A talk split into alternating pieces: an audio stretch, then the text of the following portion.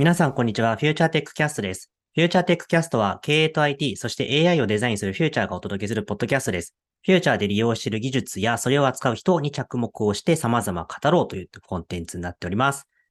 はい、毎度のパーソナリティ村田です。よろしくお願いします。はい、ということで今回ゲストですね。かえっ、と、早速登場していただきましょう。山田幸太郎さんです。よろしくお願いいたします。よろしくお願いします。フューチャー株式会社のストラテジック AI グループという AI チームに所属する山田と申します。よろしくお願いします。はい、よろしくお願いします。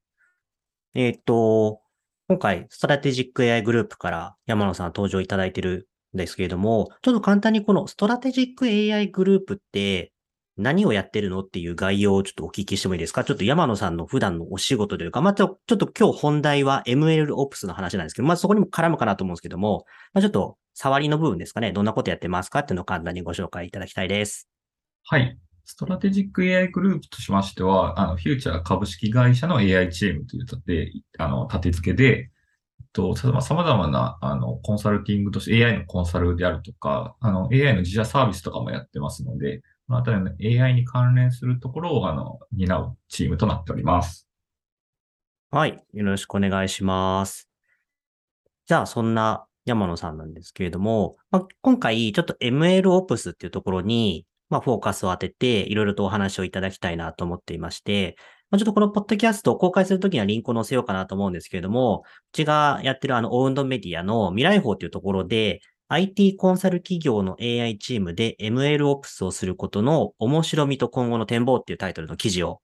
これ2022年の9月30、あ、これ収録は10月なんですけど、結構最近ですね、出たの。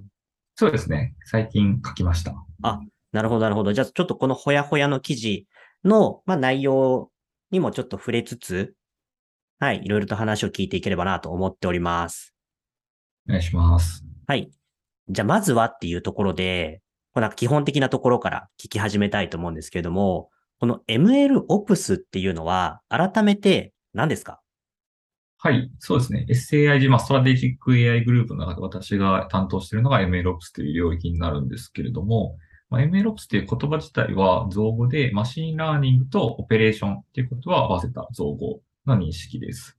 簡単に言うと、そうですね。ML 向けの DevOps って言った方がわかりやすいかもしれません。そっか、これは造語なんですね。まあ、結構浸透してるようなイメージもあるんですけど結構最近の言葉なんですかね、割と。そうですね。ここ数年だとは思いますね。私が携わり始めたのが2018年とかだったんですけど、はい。時に、まあ、よ、ググるとワードとしては出てくるものの、あんまり MLOps の記事っていうのは、あんまりほぼほぼあんまりヒットしないぐらいだったのが2018年ぐらい。で、そのあたりからはまあちょこちょこ記事が出始めてて、でも近年はすごいいろんな企業も取り組んでいて、えー、ブログとか記事とか情報もいっぱい発信されているかなと思います。 machine learning の案件っていうのは、一体全体どういったものなんでしょうか、うん、そうですね。大きく3フェーズぐらいに分かれるんですけれども、うちの的に言うと、はい、最初は、まあ、POC って言って、まあ、サービスのデザインから始まって、ちょっとモデルの検証をしてみるっ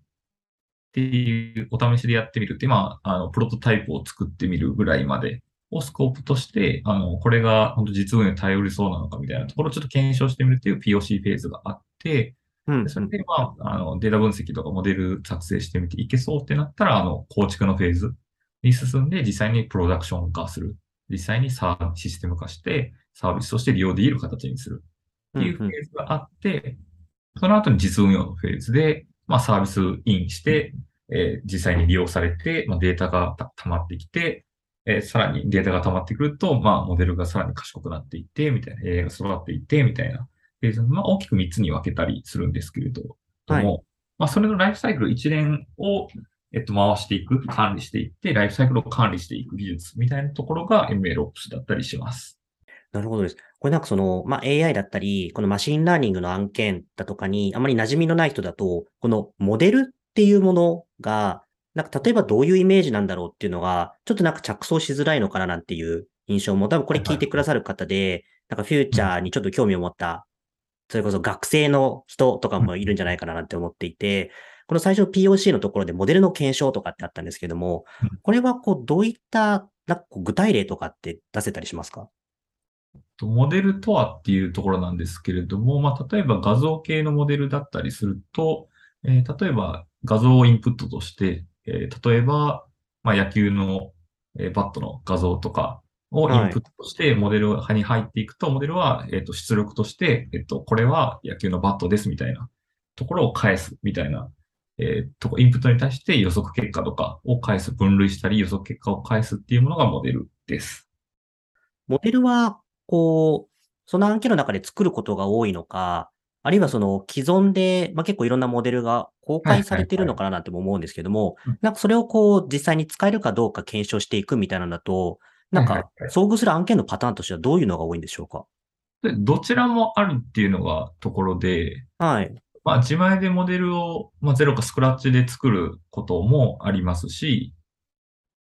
モデル書いて、あのデータ集めていって、モデル学習させてっていうパターンも多いですし、一方で、あの、オート ML っていうのがあって、まあ、例えば、クラウドサービス、AWS とか GCP とかでいろいろオート ML のサービス出してるんですけれども、はい、そういうのを作ると、もうすでに、えっと、モデルが作られたものがあって、もう我々としてはもうインプットを投げれば、API とかで投げれば予測結果が返ってくるみたいな、そういうオート ML とかもあるので、はい。どちらも使い分けることが多いですね。多いのはさ、あの、オート ML が対応しているものであれば、サクッとちょっとオート ML で試してみて、えさらにより精度を求められるとか、チューニングを求められるのであれば、オート ML の精度とかをベースラインにして、えっと、こちらであのモデルを作成するとか、そういうパターンもあります。この POC フェーズにおける MLOps、要は例えばで言うと、この山野さんの役割みたいなのは、どういったものになるのか、この後の構築と開発始まって運用とか入ってくると、まさに DevOps ってなんとなくイメージがついてくるんですけれども、吉のフェーズだとどんなことをされるんですか？そうですね。MLOps ってなんか定義がいろいろあるんですけれども、領域的にデータサイエンティストがやらないことは全部やろうぜみたいなところがありますと。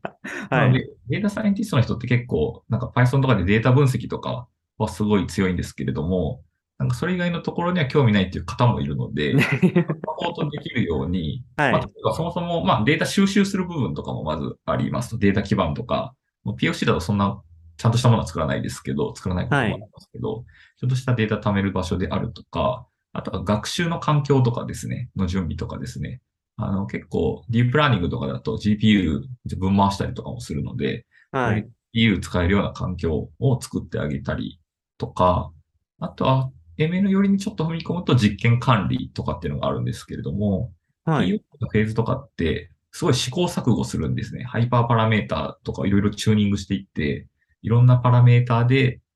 学習させて、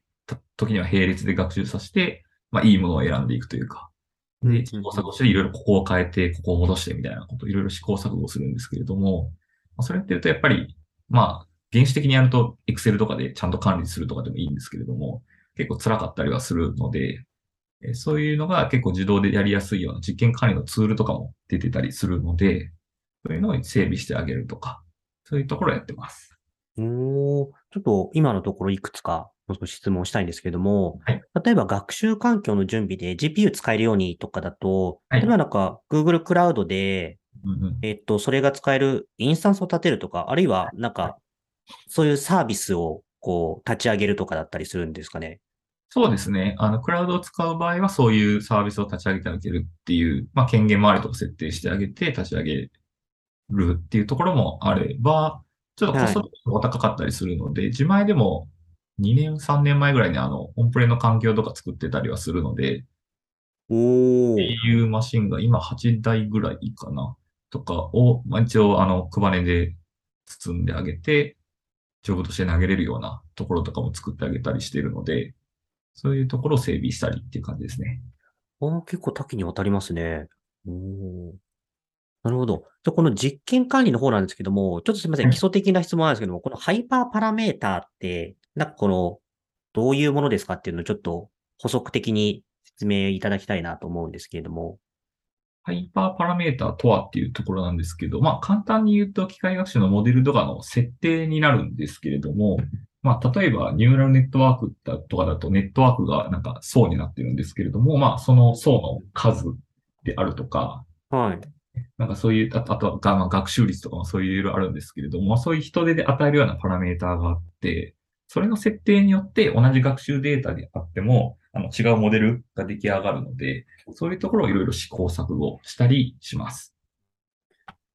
おそれを、そうか、先ほどの Excel でこういろいろやるのも、なんか結構人力で大変だから、なんか自動でやれるサービス。これ結構あるんですか？そういうサービスが。世に出ているものなんですかね？そうですね。結構その辺を管理できる、メタデータ的なものを管理できるサービスは結構あって、まあ、各種クラウドサービスも出してますし、我々よく使うのが ML フローっていうあの OSS のツールがあったりするんですけれども、ML フローのトラッキングかな？っていうツールがあったりするんですけれども、そういうのを使って、まあ自動でというか可視化してあげるみたいなところはやっています。おなるほど。ありがとうございます。そしたら、じゃあちょっとこれ最初のフェーズの話だったので、まあ多分今出た話を少し被るのもあるんですかね。構築フェーズに入っていくと、この MLOps の人はどういうことになっていくんでしょうか？そうですね。POC フェーズはもう場合によってはもうローカルとか、まあ、さっき言ったような開発環境とかでちょっと作ってみるみたいなところがあったりするんですけれども、はい。だともうサービスに組み込むっていうところなので、えー、そうですね。本番のサービスの、例えば、まあ、アプリがすでにあったとしたら、そこから API で呼び出せる形にするとか、本当にプロダクション環境にデプロイするために、うん、えっと、インフラも作るし、そのえー、API で呼び出すためであれば、バックエンドの、バックエンドの API を構築するであるとか、バッチ処理だったら、バッチ処理のためのパイプラインを構築するとか、そういうところをやります。おここら辺から結構しっかり、そうか、工場本番でプロダクション化するので手堅く作るのはまあ当然のこととして、はい、API を開発したりだとかっていうのも手を出していくんですね。そうですね。合わせて、まあ、一般的なシステムという CICD であるとか、うんうん、特に ML の文脈でいくと CT って呼ばれたりするんですけど、コンティニアストレーニングかな。あの継続的なトレーニングができるような、えーと、パイプラインも CICD と、まあ、同じような感じで作ったりもしますね。えー、CT っていう概念があるんですね。そうですね。継続的なトレーニングのための仕組みっていうのは作りますね。これはなんかその CICD パイプラインとかでイメージする、なんかそのアーキテクチャだったり登場するサービスとは、またこう毛色の違うものが登場するんですか？そうですね。ML のパイプライン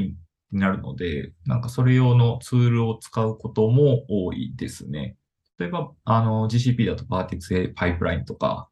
そういうものを使って ML のパイプラインを組んだりはします。でも API とかも作るんだっていうのが少し、なんかこう、発見というか、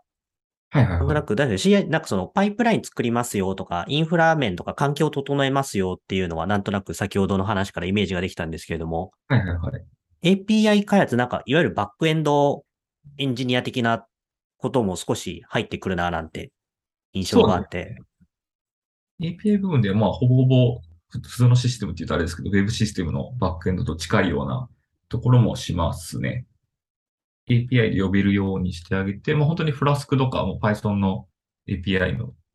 とかで作って、もうその中でもモデルを呼び出してあげて返すとか、うんうんうん、いうところもやりますね。本当にさっきのデータサイエンティストがやらないことをやるみたいな。そうですね。感じだなって聞いていて思ってます。ありがとうございます。で、あと最後3つ目のフェーズ、先ほど出てきた実運用、運用のフェーズですよっていうところ、ここでは具体でいくとどんなことを担うんですか？そうですね。あの、フェーズとしては、あの、実際にサービスにデプロイされたモデルが動き始めるところ。前編は以上です。ありがとうございました。